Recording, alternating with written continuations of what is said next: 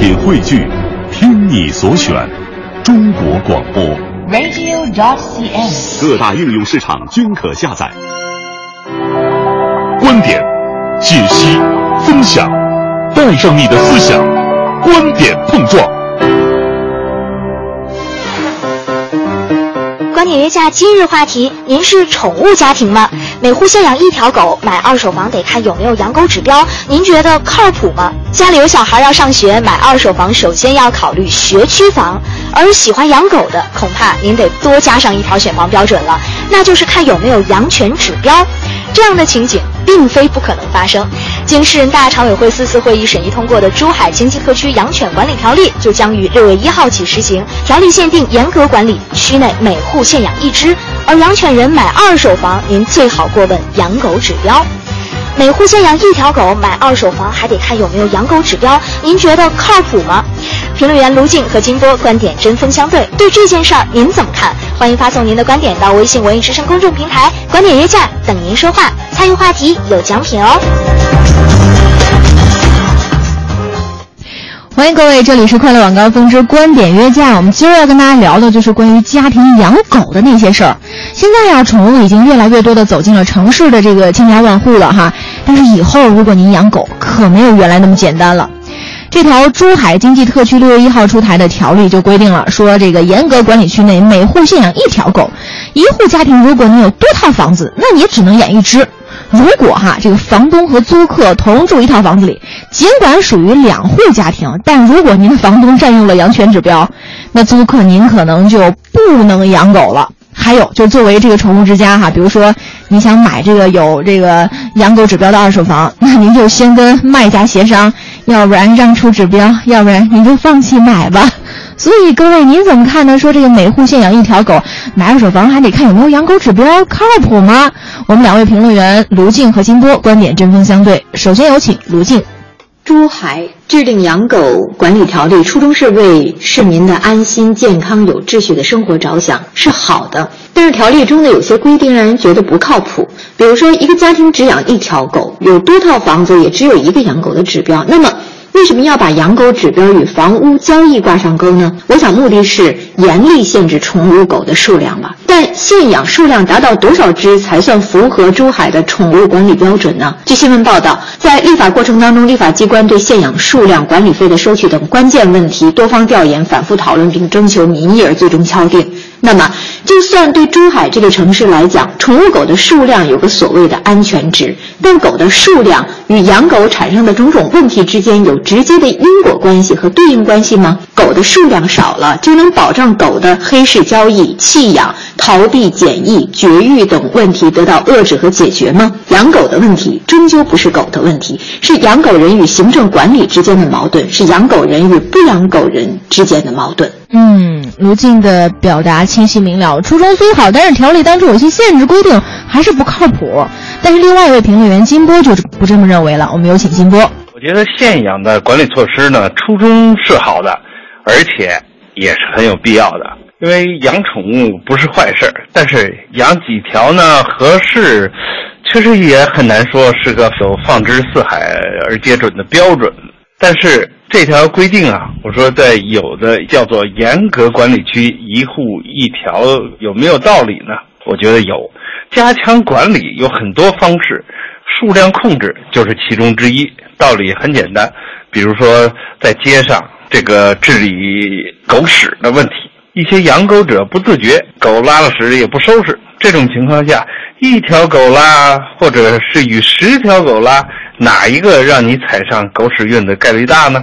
那么数量越多，踩中地雷的可能性越大。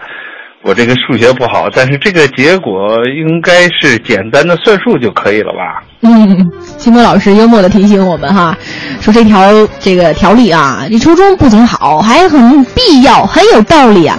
但是卢静老师就提示我们说，这一条限制条例，即使说狗的数量减少了，养狗人的素质就提高了吗？有请卢静。我养过狗，深知养狗人的心理活动。现在不养了，在生活中也备受宠物狗的干扰。对不养狗的人来说，狗狗的问题无非就是到处拉屎、吓唬小孩子、噪音侵扰，对怕狗的人心里造成不安全感。那么，即使狗的数量减少了，但养狗人的素质如果不提高，矛盾发生的几率也许少了，但对于被妨碍的居民来说，伤害并没有减弱。另外，其他省市为了解决养狗的问题，也出台过一些重法，比如说提高宠物犬登记费、年审查费的数额达到五千元、两千元等等。后果只是多了无数只的黑狗，黑狗一旦出事儿，那危害就更大了。现养的规定再细致，如果执法不到位，也不过是纸上谈兵。有谁在日常生活当中监督管理？如何监督管理才是治本的法子？也许有人就有这样的经历，比如孩子被狗咬了，碰上讲道理的养狗人会给看病赔偿；碰上不讲理的呢，谁来调节处理呢？邻居、街坊、物业、居委会还是警察？嗯，是狗的数量少，矛盾发生的几率也许少，但对于被妨碍的居民来说，伤害没有减弱啊，似乎。但另一方金波认为说，现养到底难不难？关键点，狗事是人事，现养难还是不难？真是说难也难，说不难也不难。还是那句话，狗事儿呢是人事儿，人一认真，还管不了狗的事儿吗？但是，先管人事，我们有说法叫做说人是最难管理的。但是我们现在关于这个问题，我们管理狗有登记管理制度，限制养不过是在其中的一个制度的细化而已。当然。说到人的工作是最难的，我们也是需要有法规，努力执行就有效果，不做肯定是不能有效的。你看现在反贪官的问题，反腐败的问题，你一严格执行，那些贪官不是也一个个落马了吗？现养难。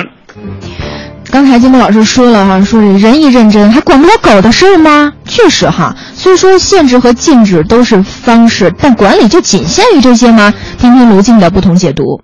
养宠物狗的好处，诸如缓解孤独的情绪和生活压力，给孩子当玩伴，给老人、孤儿或者残障人士实施动物辅助治疗，大家都了解了。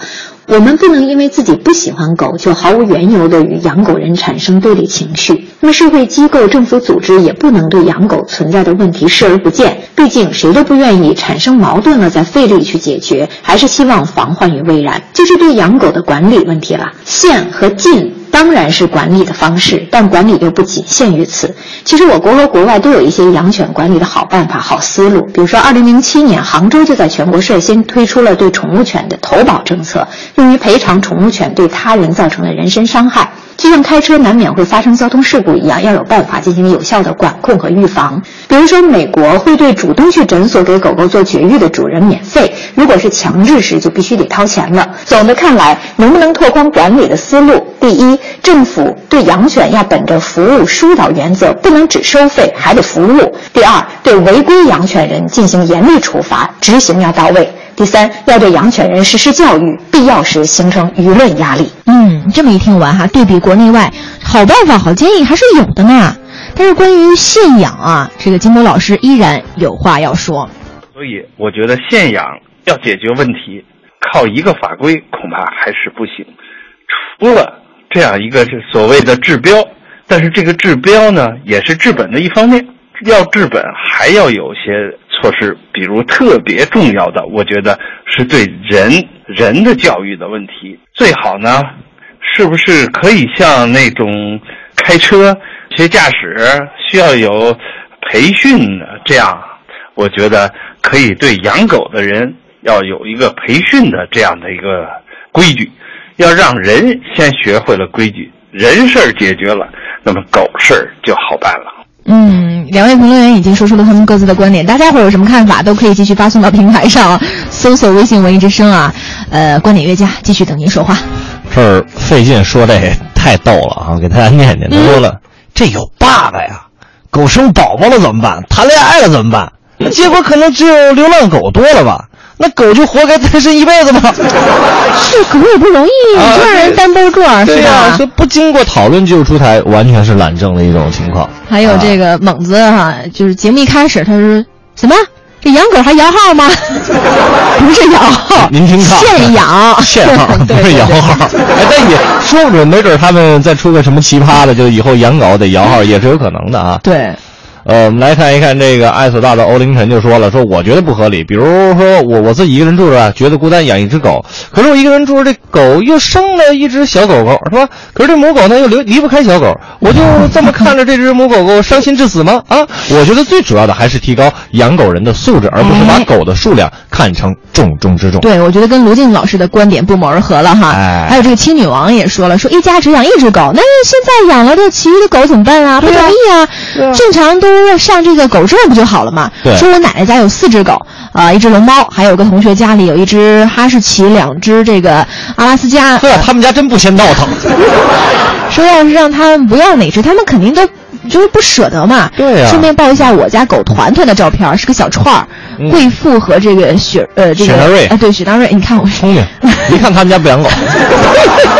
哎熟业务。这个业务真是 这，但是很正常啊，因为有喜欢的，肯肯定有不喜欢的，不不？，就是有，你像我真的是属于喜欢，但是我真没时间养它，因为对对对它其实小宠物就跟小朋友是一样的，养起来你是要培养感情，包括你要对它的这个吃喝拉撒等等负责任。对对对，哎所以说你看，他还是一个五科，还是一个非常认真的这个，可能将来他可能会养一个宠物哈，对，但是他首先要保证自己有时间陪伴陪伴他。我想养鱼啊什么的，你知道，好养是吧？那你那你还养盆花是吧？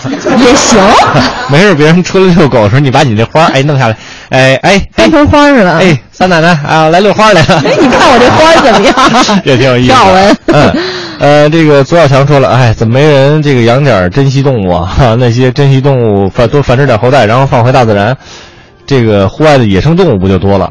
这个野生动物还真不太好养。你家里边圈养了以后，它它会不适应这个在野外的生活。提醒您，有些野生动物咱还是要不能违反法律法规，比如说百姓不能让养的，咱就坚决不养、啊。千万别养。